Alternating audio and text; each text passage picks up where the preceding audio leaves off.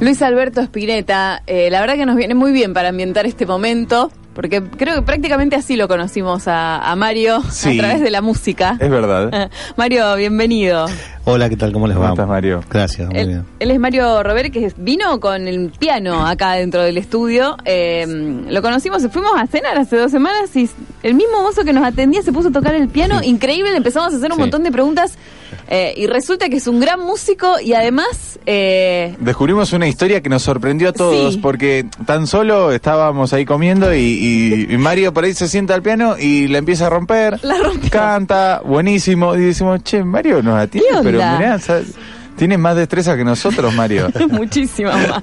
Mario, ¿cómo se dio esto de, bueno, de, primero de tocar el piano ahí en el bar donde trabajás? Mirá, en realidad, en realidad lo que pasó fue que yo en una época de mi vida empecé a trabajar en gastronomía, que fue en el año 2011. Eh, el piano toco desde que tengo 10 años. Eh, bueno, en definitiva se pudieron conjugar las dos cosas por una, una, una causalidad, diría yo, que fue que una de mis hermanas que siempre se dedicó a esto fue una de las encargadas en la reapertura del Sunderland Ah. y un día me invita a tocar el piano simplemente. O sea, obviamente sabe que mi hermana sabe que yo toco el piano. Claro. Dice, ¿por qué no venís y se hacía amenizar un poquito? Y cuando yo fui, yo estaba trabajando en mozo en otro lado, en otro lugar que no tenía nada que ver con eso. Y cuando vi el lugar, eh, pensé, digo, "Uh, qué bueno sería combinar las dos cosas. Pero lo pensé para, para mí, o Sí, sea, sí. ¿no? quedó ahí. Fui esa noche, toqué eh, en esa preinauguración y demás.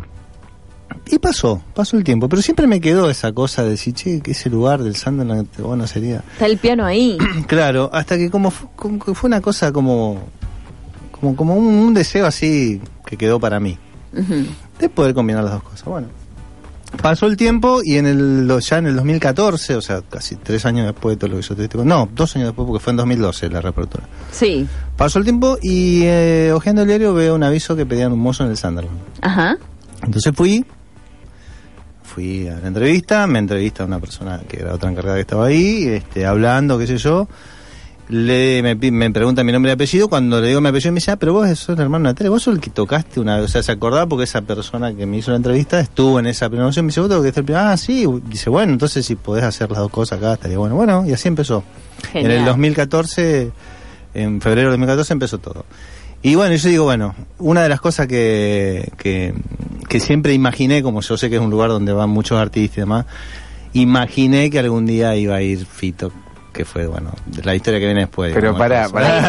Porque aparece ahí una ilusión espectacular Sí. en la que alguien va a un lugar pensando que existe la posibilidad, Sí. o sea, te llaman para hacer A, Sí. pero vos sabías, A y B. Sí. pero vos sabías que existía la Sí. posibilidad de B, ¿no es cierto? Sí, sí, sí, te lo digo sinceramente, Por- sí. Porque eso podía generar un C. Exacto. O sea, un- una Sí. proyección en el Claro. tiempo, una proyección del deseo y de, de esperar ese segundo mágico que ocurra espectacular. Apostaste todo a una posibilidad. Te digo, o sea, no fue todo apuntado a, ese- a eso, Ajá. simplemente que lo vi como una probabilidad. ¿Sabe por qué? Sinceramente, no lo digo por, digamos, simplemente, eh, primero porque yo soy muy, este, siempre fui muy fan de la música de Charlie, de Fito, de los 80, desde que toco, cuando descubro la música desde otro lugar, porque yo siempre hice música clásica en general, la- Ajá. mi enseñanza fue una enseñanza tradicional de interpretación clásica. Claro. Cuando descubro todo eso a los 15 años, la primera música que me quiero poner a tocar es obviamente la de ellos, porque la que, eh, te imagínate, año 87, 88, esos discos, Yo de por el corazón, eh, eh, que yo hacía, hacía poco estaba piano bar del 84, bueno, toda esa música Clicks fue con modernos. la que... Cris Modernos, bueno, toda esa música fue con la que empecé como a querer tocar eso y que eso demás. Te repito, lo primero fue, eh, digo, bueno, qué bueno sería tocar en un lugar donde poder combinar las dos cosas, la parte gastronómica de mi, Claro. profe- de mi oficio y, y tocar el piano. Y después ya ahí, ya pensar en, en- en quizá conocerlo, que ya era un montón. Un montón. Y claro, Claro. pasar además. Hoy abrimos el programa hablando de encontrarse con los ídolos y qué pasa y qué harías. Eh, le comentábamos esto a Mario, bueno, y ahí te, te encontraste con un montón de gente. Sí. Antes que esto que vamos Sí. a contar Sí, después. tal cual. estos, Sí, sí, en estos años, en estos cuatro años del 2014 a esta parte, Sí, por ejemplo... Pedro Aznar. Pedro fue el Aznar. primero con el que, que también, obviamente, fue un momento. Pero vos ves a Pedro, porque uno va deseando, dice, me quiero cruzar a tal, me quiero cruzar a tal, quiero- y de golpe está. Claro, ¿Qué sí. pasa con las piernas? ¿Qué pasa con las cuerdas vocales? Y ¿Qué pasa con la emoción? muchas cosas, pero vos sabés que a mí me pasa algo muy particular. En la previa, o sea, en el momento de, de- de- de tener a, a- a semejantes artistas de de frente, que bueno, aparte van a un lugar a cenar, a distenderse, Claro, a comer, sí. o sea, en un ámbito totalmente distinto que no tiene nada que ver teóricamente con la música. Con el laburo de ellos. que la o sea, exactamente. Yo por mi parte, primero ya conocerlo, ya te- sí, me genera una cosa, viste, como que se te aflojan las piernas. yo Porque para cual- claro, para cualquiera ya atenderlo a tu ídolo. Sí, sí, sí, o sí, sea, sí, sí, ya, es, ya es claro, algo. ni hablar, ni hablar. Sí. Y después tenerlo de espalda y sentarte a tocar el piano y cosas de ellos. Claro. ya- ya- ya Ah, como que- Pará, hay que, hay, o sea, eh, hay que ser muy osado, porque Sí. decir, bueno, me voy a sentar, el tipo yo sé Claro, que está ahí, me claro. siento en el piano y toco un tema de él. Es, es un mensaje directo. Sí. Estás mandando línea. En realidad, en realidad sí. Por ejemplo, con Pedro lo que me pasó fue que lo tenía, ya te digo, pegado porque se sentó justo en la mesa que está al lado del piano. Hay una Ajá. mesa oval ahí que está bien al Sí. lado del piano. Y lo que pasó fue que él, eh, este, el tenerlo ahí de espalda, y digo, y yo en el repertorio, o sea, no es que lo, lo hice porque estaba él. O sea, yo en el repertorio generalmente había temas que de, de Cerú, o sea, hago muchas cosas de Cerú. Eh, con- que son hay cosas de arreglo de él y demás y cuando yo me iba a sentar a tocar inclusive un compañero me dijo "¿Vos- vas a tocar me dice como diciendo te va a animar Te va a animar. y a lo que iba es eso, el nerviosismo ese del cual yo te hablaba, al enfrentarme con, con, con, con el tipo, con, Sí. con el músico, con lo que sea, sí, pero una vez que yo me senté a tocar, desaparece automáticamente. Mira, está bueno. eso. Sí. Ahí sí. te liberás, ya está. Sí, Estás en sí la yo ya como que ya no, no estoy, no pienso más que, que lo tengo atrás o que me está ¿Y cómo, mirando. ¿Y cómo fue esa con Pedro Aznar? No, con Pedro Aznar lo que pasó fue, ya te digo, eh, él se sentó, vino a cenar, qué sé yo, yo me senté, Sí, tocaste. toqué, qué sé yo, agarré de- Mario trajo su piano. Eh, Bueno, Sí. eh, eh, el tema de, de Elton John, que obviamente él tiene la versión que hace de, de ese tema. Bueno, simplemente lo toqué y después de eso fui más allá y toqué un tema de Cerú que a los jóvenes de ayer, que, el, con, que fue que pasó todo después lo demás, digamos. Ajá. Eh, y bueno, eh, inmediatamente me levanté y busqué su mirada, su aprobación o Claro. desaprobación y él me respondió con un... eh, se paró, me, me dijo gracias por la música, por ejemplo. Y yo, bueno. Ah, Sí. no. Y tráeme otro vino. Sí, Estamos sí, hablando y tráeme con- hielo. Claro, Estamos hablando con Mario Rovere, que vino con su piano, tiene una gran historia en relación a encontrarse con sus ídolos. Eh, y le vamos a pedir que toque un tema. Dale, ¿podemos arrancar con alguna canción? Sí, Con la Con la que vos quieras. quieras, ¿eh? Bueno, ¿cómo no? Sí, sí, sí, A ahí. se te sienta Charlie al lado. Ya Se me sienta Charlie. Claro, claro. Eh, ¿Qué tenemos para un Charlie que no co- que sí, que está comiendo Ajá. y Eh, se te ver. sienta, a ver.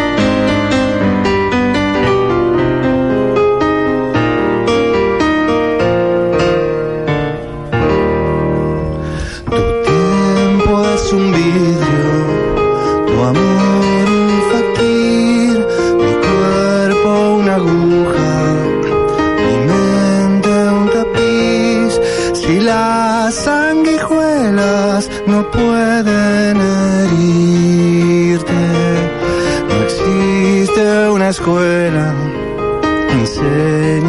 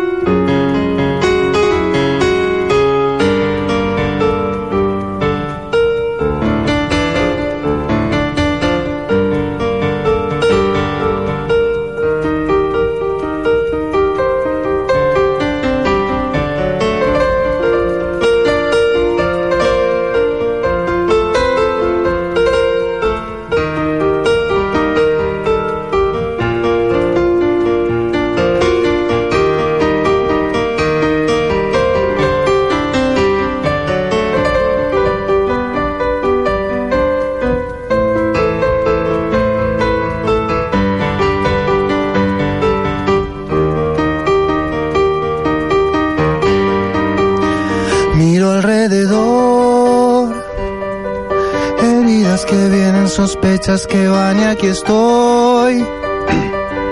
Pensando en el alma que piensa y por pensar no es alma. Desarma y sangra.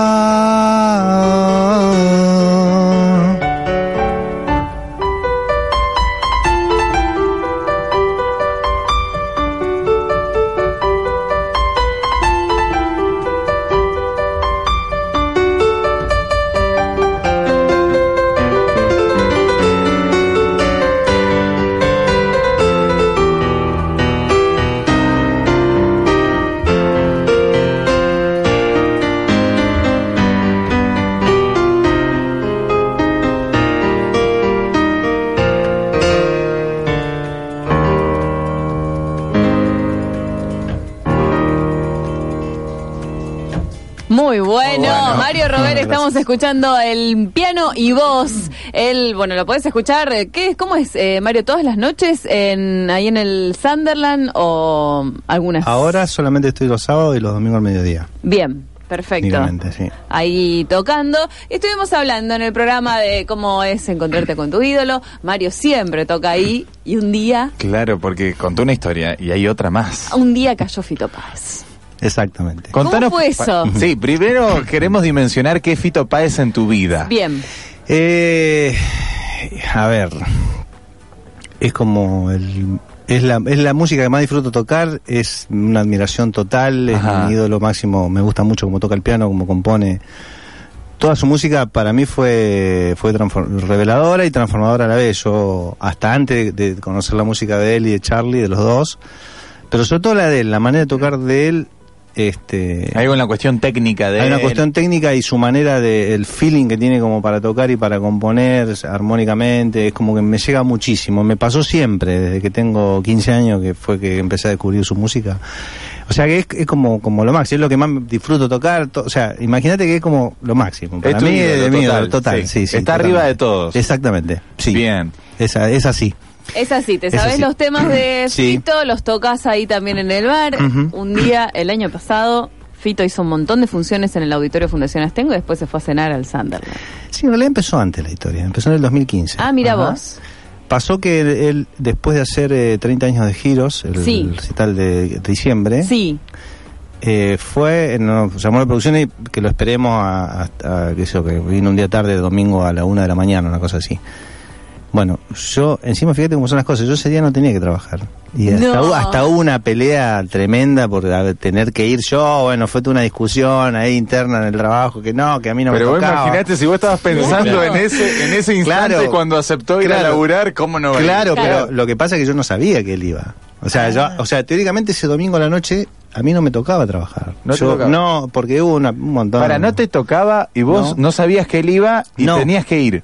Sí, por una circunstancia que pasó Ah, ahí. un entre- cambio de horario. Cambio de horario, una cosa media interna, ya te digo, que fue inclusive un Claro, motivo de mal, pelea, porque todo yo mal. no, no me tocaba, o sea, yo, fuera, Claro. viste, yo trabajaba seis días a la semana, domingo a la noche no me tocaba, yo, y no, y bueno, hasta que, eh, bueno, este, el dueño me dice, no, tenés que venir, tenés que venir, tenés que venir, qué sé yo, pero sí, nadie sabía, o sea, no fue a propósito, digamos, Ajá. que pasó. Ah, Yo llego a trabajar ocho y media, sí, estamos hablando en el año 2015. 2015 diciembre, Bien, 15 de diciembre. Exacto, sí. Bueno, Pablo fue al reci- Pablo Cini, nuestro compañero, fue al recital ese de los 30 años de giro. Bueno, ocho y media, nueve, llama a la producción avisando que iban a ir a cenar. O sea, pasó de todo esto después, yo ya estando ahí. Ujú. que iban, y bueno, yo no lo podía creer. Digo, bueno, no puede ser que Pero bien, o es sea, buenísimo. Sí, Justo sí, sí, fuiste, sí. fuiste de mala gana y de golpe Sí, tal cual, tal cual. que hasta el día de hoy me lo sigue diciendo, Claudio, que es el dueño del, del Sunderland, me lo sigue diciendo, ¿viste? Te hice conocer a Fito, claro.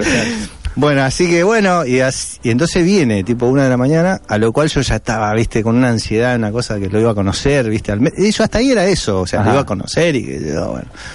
Entró, pasó como si fuera un, un poste, porque con la mano así, me acuerdo, Claro. así como que no pasó nada más que, bueno, pero es por su mismo cansancio, imagínate Sí. el estrés, bueno, no, Claro. no, no por otra cosa, simplemente lo cuento como algo, algo más. Subió, se sentó a comer, lo atiendo como a todo el mundo, como ustedes, cuando Sí, fueron, sí. viste, hasta ese Claro. momento, hago lo de siempre Sí. Cuando sirvo los platos veo que la mesa como ya está, em- empe- empiezan a comer y demás, vaya a hacer lo que hago siempre, a tocar un poco el piano. La maguesa estaba la carga de que estaba él ahí, con Claro, todos los músicos. sí. ¿Cambiaste estaba- el repertorio, Mario, en ese momento? Sí, porque vos sabés que hacía como tres o cuatro días había terminado de armar el tema que finalmente él fue el que más le gustó, que fue a los jóvenes de ayer, de Cero Ujú. Girán.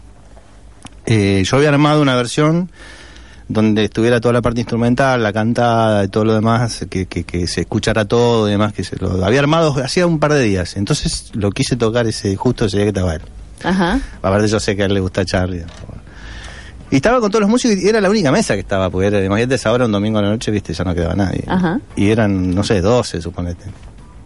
Y bueno, entonces empecé con ese tema, empecé, lo empecé a tocar. Me olvidé que estaba él ahí y me puse a tocarlo. Bien. Inmediatamente dejó, yo se escuchó que...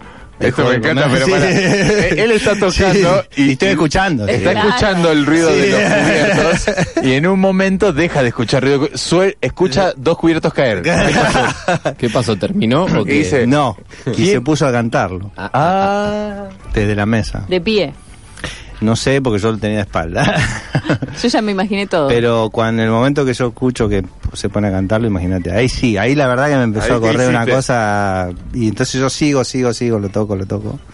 Sigo y lo canta todo, el bate, los músicos que estaban con él hacían la parte de la batería contra la mesa, o sea, Ajá. estaba todo, digamos, como que ellos me están escuchando a mí, ya Sí. cambió el foco, dejaron de comer y bueno, como que algo pasó ahí. Y bueno, y cuando termino de tocar, eh, sigo, porque yo quería, a ver si seguía, sigo con un tema de él, se llama La Despedida, que es el tema de... Y también lo cantó, un- lo cantó un pedacito más y yo no, entonces corté, cuando ahí sí corté el tema, corté, me paré, me di vuelta y él se paró, vino, me abrazó, me dijo que le gustó mucho, que tocaba con el corazón, bueno, me dijo una cosa re linda. Y ahí fue que yo dije, porque vos me digas eso, digo, para mí Ya está. ¿no? Sí, le conté, bueno, que cuando tenía 15 años. Y ahí como que, eh, ahí, ahí fue el- la primera conversación que tuvimos al respecto de eso. ese fue el primer encuentro. Primer encuentro, Que ya pero- fue lindo, ya es Sí. histórico, ya tiene color. Exacto, ya nos- la foto, nos, me firmó, me escribió una dedicatoria, me dijo Ajá. que siga tocando, fue todo ahí muy... Bien. Y ahí terminó. Eso Perfecto. 2015. Pasamos Pasó. al 2016. 17. Dieci- Ah, 17, el 17, año dos años después. sí. Casi de un año y medio, porque fue en, en septiembre. Sí. El 16 de septiembre, entre la función 3 y 4. Ujú. Eh, porque la tercera era el viernes y la cuarta el domingo. ¿Vos lo habías ido a ver a Fito? No, no, yo Ah. estaba trabajando. A, Claro. ese, a ese horario te coincidía. Mm, Me considero siempre ese horario. Bueno, eh, viene y ese momento viene más temprano, porque el recital era más temprano, van a la galería. Y estando en la galería, eh, me ve y me dice, vos sos el que toca el piano, o sea, que ya se acuerde ya. Muy bueno. Sí, y entonces le dice a otra gente que estaba ahí, que era Fabián Gallardo, Rubén Goldín, los invitados que había tenido esa noche, Sí. les dice, ¿ustedes lo escucharon a él como toca? Y ellos los otros dijeron, no, la verdad que no. Bueno, dice, ahora cuando terminamos de comer, vamos a ir para la zona del piano allá y, y vamos a, a hacer unos temas, dice, vamos a escucharlo a Mario. Y ahí mismo tira. Si le sale bien, así, si le sale bien a los jóvenes de ayer, que lo toca bárbaro, dijo él, lo vamos a hacer mañana en la función conmigo. No. Ya cuando dijo eso, bueno. O sea, te estaba ofertando, tenías que tocar una canción, era un casting. ¿Tocás bien este tema? Mañana tocas conmigo en el Fundación Astengo. ¿Sabés la presión? Eso No, es presión. claro. Eso es presión. Vos que decís que no, presión es eso. Eso y que de golpe. A vivo. Vení, estás laburando, estás haciendo tu laburo, vienen y te dicen, bueno, toca bien este tema, tocalo bien, eh, mañana tocas conmigo en el Sin ensayos. Esto. Sin ensayo, sin nada, Sí, sí, acá, sí. en vivo, adelante de todos, Claro, dale para sí. adelante. ¿Y cómo yo, en realidad, yo a partir de ese momento no me empecé a ni a imaginar la situación porque, la verdad, eh, no lo tomé muy en serio, digamos. Ah, lo tomaste bien, o sea, relajado. lo pensé por un momento como algo serio, que lo decía de Sí. verdad, pues no me parecía como que estaba en broma. Pero no lo tomaba como algo posible, no quería, viste, mucho. Entonces, bueno, siguió todo. Ajá. eh, Pensemos que estos recitales, esta serie de recitales que vino a dar Fito Páez el año pasado fueron todos eh, solo piano, así se llamaba. O sea, Claro. era Fito y el piano, nada más, Fito Mario. No era que tenías una banda atrás. este, ¿Te claro, invitó? era, eh, claro, eh, aparte fue, fuimos en ese momento a, a, a la parte del piano, que todo esto fue, era a las 4 de la mañana. Cuando él dijo, ah, che, son las 4 de la mañana, tenemos que escucharlo a Mario de ahí, recién pasamos a donde está el piano, porque él estaba en la galería contigua. Bien, él estaba comiendo TV. ¿Recuerda eso? ¿Qué hora eran? ¿Las 10 de la noche, 11 de la noche, Eh, 12? 12, ponele. 12 de la noche. Pasaron 4 horas. Y ahí van al Sobre piano. mesa, sí. Sí. Ahí arrancamos. Al- al- al- bueno, arrancamos en el sentido, digo, entonces yo voy al piano y le arma como un auditorio con toda la gente, que eran como 15, entre técnicos, eh, Goldín, eh, Sí. Gallardo, lo estaba. invitados, yo todo lo que estaba. Arma así como un auditorio ahí improvisado entre las mesas donde ustedes se sentaron y demás. Y me dice, bueno, como diciendo, dale. Digo, Bueno, yo digo, bueno, ¿qué, qué toco? Me dice, toca a los jóvenes ayer, o sea, insistió con el tema. Vamos con él. Listo. Y arranqué. Con el a los jóvenes ayer. Mucha atención. Sí, sí, sí, lo toco, él lo canta entero. Seguí, me dice, hacer la parte final instrumental, la hago, bueno, hago todo el tema entero, completo. Y bueno, y después siguió, para mí ya era un sueño que esté eso Se pasando. colgaron o sea, tocando un toque ahí. Después hasta las 8 de la mañana un toque, sí. Cuatro horitas con el piano, qué lindo. Y terminaste en el. Auditorio Fundación. Sí. Y ahí, bueno, cuando terminamos de la zapada, porque después tocamos temas de él juntos, hicimos cada No. bueno, qué sé yo, varios temas. Él me daba el lugar, yo me corría, él llevaba hacia un solo, o sea, fue toda una cosa que ya era, para mí era soñado, increíble. Y bueno, y termina todo eso y dice, bueno, brindemos, qué sé yo, tomamos unos porrones ahí, no sé qué. Y me dice, bueno, entonces mañana a las 5, a la prueba de ensayo, me dice, para la prueba de sonido. Ajá. Entonces ahí yo, ahí recién... Dijiste, esto es verdad, está pasando. Entonces lo miro, ¿viste? tal, y me dice, sí, arreglá con Macarena, que era su, su manager en ese momento.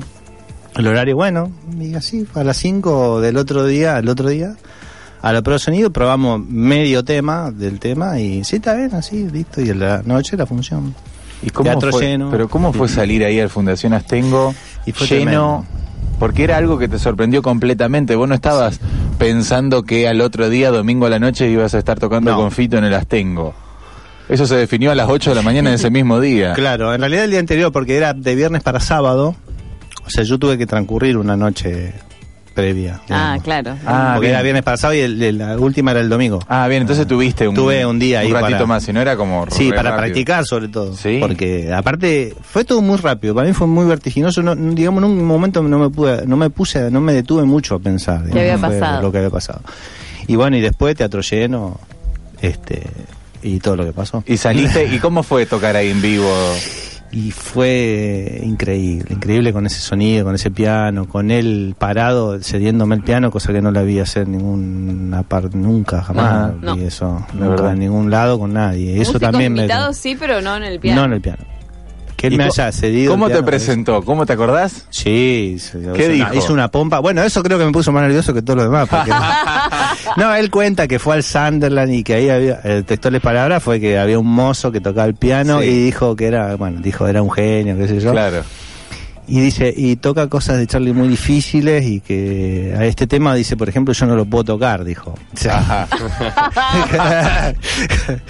que bueno, entre comillas, que sé yo, pero este no, lo dijo con una humildad aparte. La verdad que sinceramente eh, yo pensé muchas veces que él tomó un riesgo grande también. Seguro, seguro que sí. No sé, algo habrá sucedido que algo le habré provocado, evidentemente, para que tome semejante riesgo.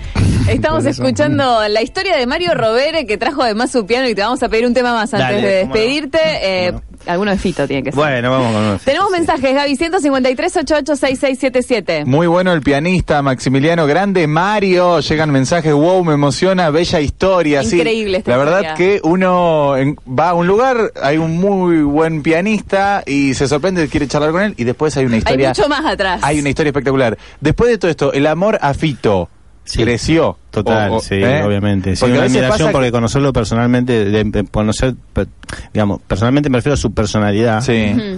Eh, me hizo todavía tener mucha más admiración. Claro, porque a veces pasa que conoces al ídolo, hablábamos de Sí, eso, conoces a tu ídolo y te defrauda un poco. Totalmente lo contrario me pasó a mí. Superó totalmente mi expectativa en cuanto a, lo- a él como persona, como ser humano, la verdad que impecable. ¿no? Es mucho más de lo que esperaba. Mirá. Mario, ¿te podemos buscar en las redes de alguna manera cómo comunicarse con vos por si alguien se quiere Sí, como no, yo estoy como Mario Robert Echeverría en el Facebook. Bien, Mario, Mario Rovere Echeverría, Echeverría. eh. Rovere con B corta. Exactamente. Bien. Y Bueno, Y ya Este- saben lo que pasa si van al Sandra y le dejan buena propina. Tal cual. Te toca el tema que le pidas. Bueno, te vamos a despedir con un tema más, si Dale, puede ser. Con el tema, un tema, vamos a hacer uno de, de Fito, vamos a hacer un pedacito ahí. Ahí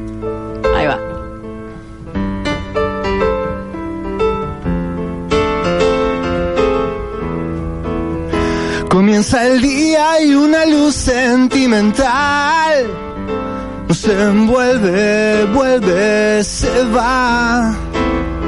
La fabulosa sinfonía universal No se envuelve, vuelve, se va. Tango, sexo, sexo y amor. Tanto tango, tanto dolor. Mi vida gira en contradicción. Jamás conquiste mi corazón. Mas ¿dónde estabas cuando pasó lo que pasó? Dándote al espejo sola. Tanta la tristeza y es tan ruin. Celebro la experiencia feliz. La estupidez del mundo nunca pudo y nunca podrá arrebatar la sensualidad. Busco mi piedra filosofal en los siete locos, en el mar, en el cadáver exquisito no tener piedad, en la quinta esencia de la música dentro mío, en el amor y el odio tener que pensar. Preferiría tu sonrisa toda la verdad. Avanzo un paso, retrocedo y vuelvo a preguntar que algo cambie para no cambiar. Jamás todo es imperfecto, amor y odio. Busco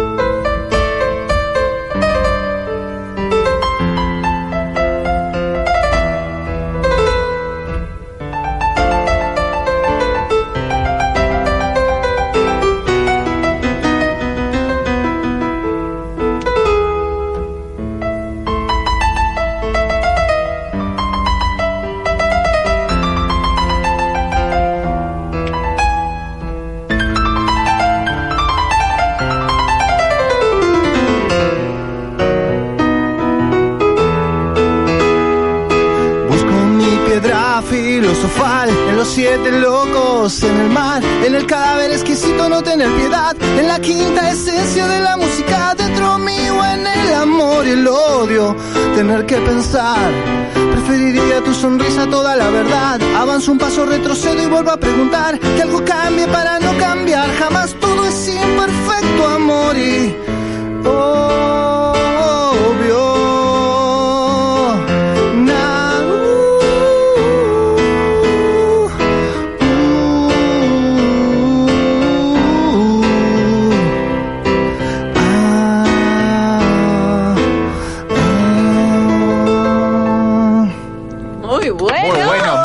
la rompes toda, toda, toda. Mensajes grosso, grosso Mario, qué bien que suena. Mensajes que están llegando al 153 886677. Me decías que también das clases de piano, Exactamente, sí, doy clases. así que te pueden contactar por Nos el pueden Facebook. contactar por el Facebook y ahí vemos si a alguien le interesa tomar clases. Mario. Robere Echeverría. Así lo buscan en Facebook. Eh, muchísimas gracias por llegarte hasta la radio. Por favor, gracias a usted por la invitación, un gusto. Por la música y bueno, y porque además se trajo a su piano. Eh, Mario, cuando, cuando quieras las puertas de Radio Universidad están abiertas. Buenísimo. Ya pronto, cuando haga algún recital vendremos a, a hacer la gacetilla y demás, porque aparte hago recital por fuera, no Ajá. pensando Claro. en- Y se abrió. Además, imagino que esto te sirvió como un impulso anímico. Es una historia espectacular. Sí. Tal cual, porque yo Estabas haciendo una cosa y se abrió sí, otra puerta. tal cual, sí, sí, la música para mí siempre, bueno, fue algo, mi pasión y todo lo demás, pero le empecé como a dedicar más tiempo. Buenísimo. Mario, muchas gracias. Seguimos en Falso Vivo hasta las 6 de la tarde.